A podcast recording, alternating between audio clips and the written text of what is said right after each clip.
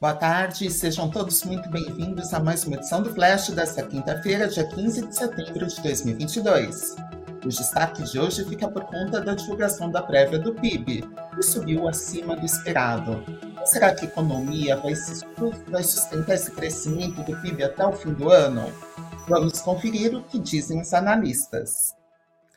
E o Banco Central divulgou hoje o Índice de Atividade Econômica, o IBCBR, que subiu 1,17% no mês de julho em relação ao mês anterior.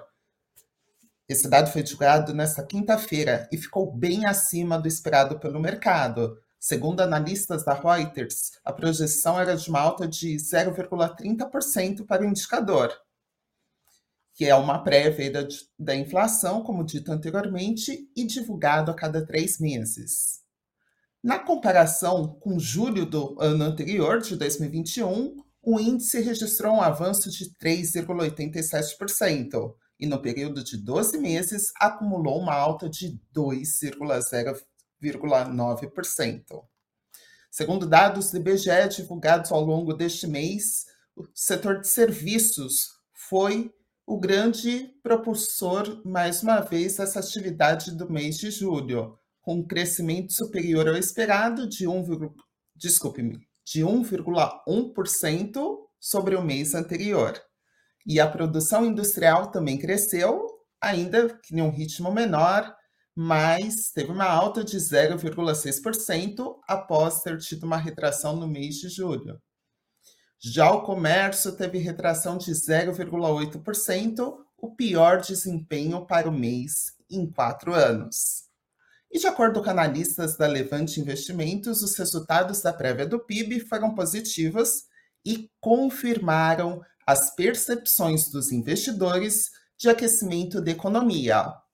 Já os analistas da Goldman esperam que alguns setores de serviços ainda impactados pela pandemia de Covid especialmente serviços às famílias, possam ter uma recuperação ainda maior nos próximos meses.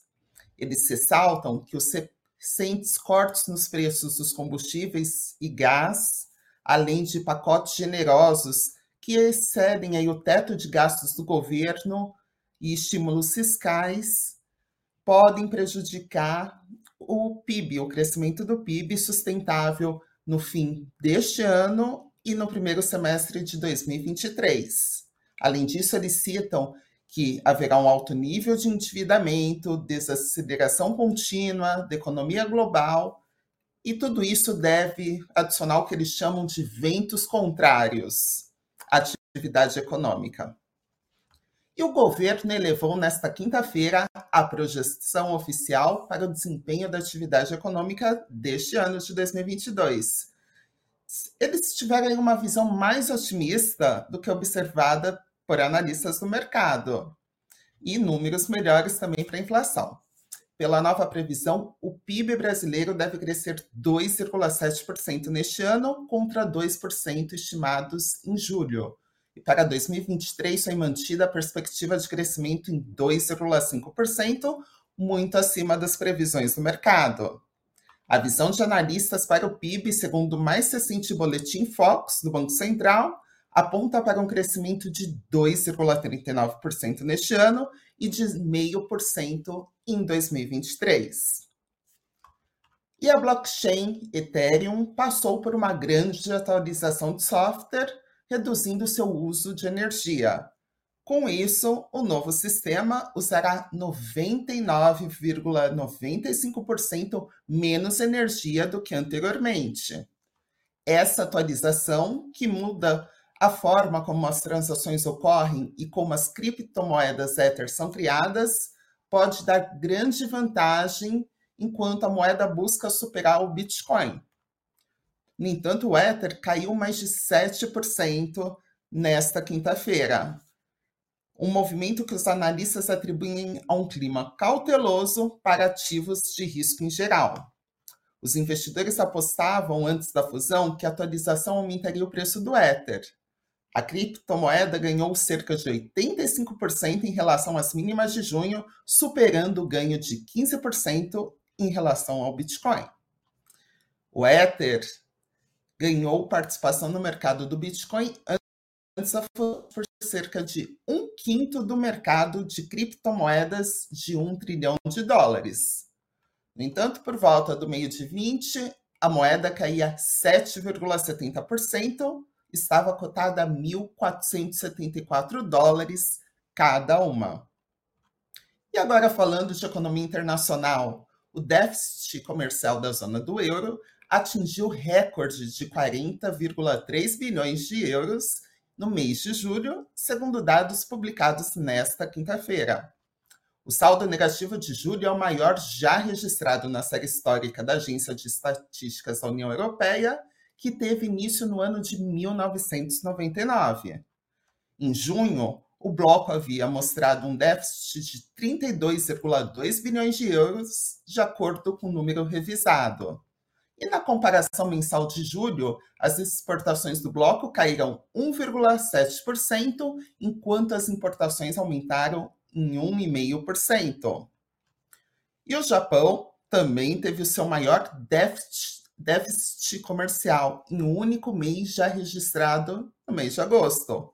Isso devido à disparada das importações e altos custos de energia, além da queda da moeda local, o iene, o que aumentou a vulnerabilidade da economia a pressões externas sobre os preços. As importações no Japão aumentaram 49,9% no ano até o mês de agosto, impulsionadas pelo custo do petróleo bruto, carvão e gás natural, o GNL, e fazendo com que o déficit comercial aumentasse para 2,8 trilhões de ienes, o equivalente a cerca de 19,7 bilhões de dólares, o maior já registrado. E agora vamos ver como está o funcionamento do mercado financeiro nesta quinta-feira. Por volta do meio-dia, o Ibovespa, o principal índice da economia da Bolsa, desculpe-me, da Bolsa de Valores do Brasil, operava em queda de 0,77% e estava aos 109.692 pontos. Já o dólar registrava uma alta de 1% e era negociado a R$ 5,22. O Bitcoin, assim como o Ether, também estava em queda de 3,26% e era negociado a 19.635 dólares cada um. E agora vamos aos destaques do Invest News de hoje.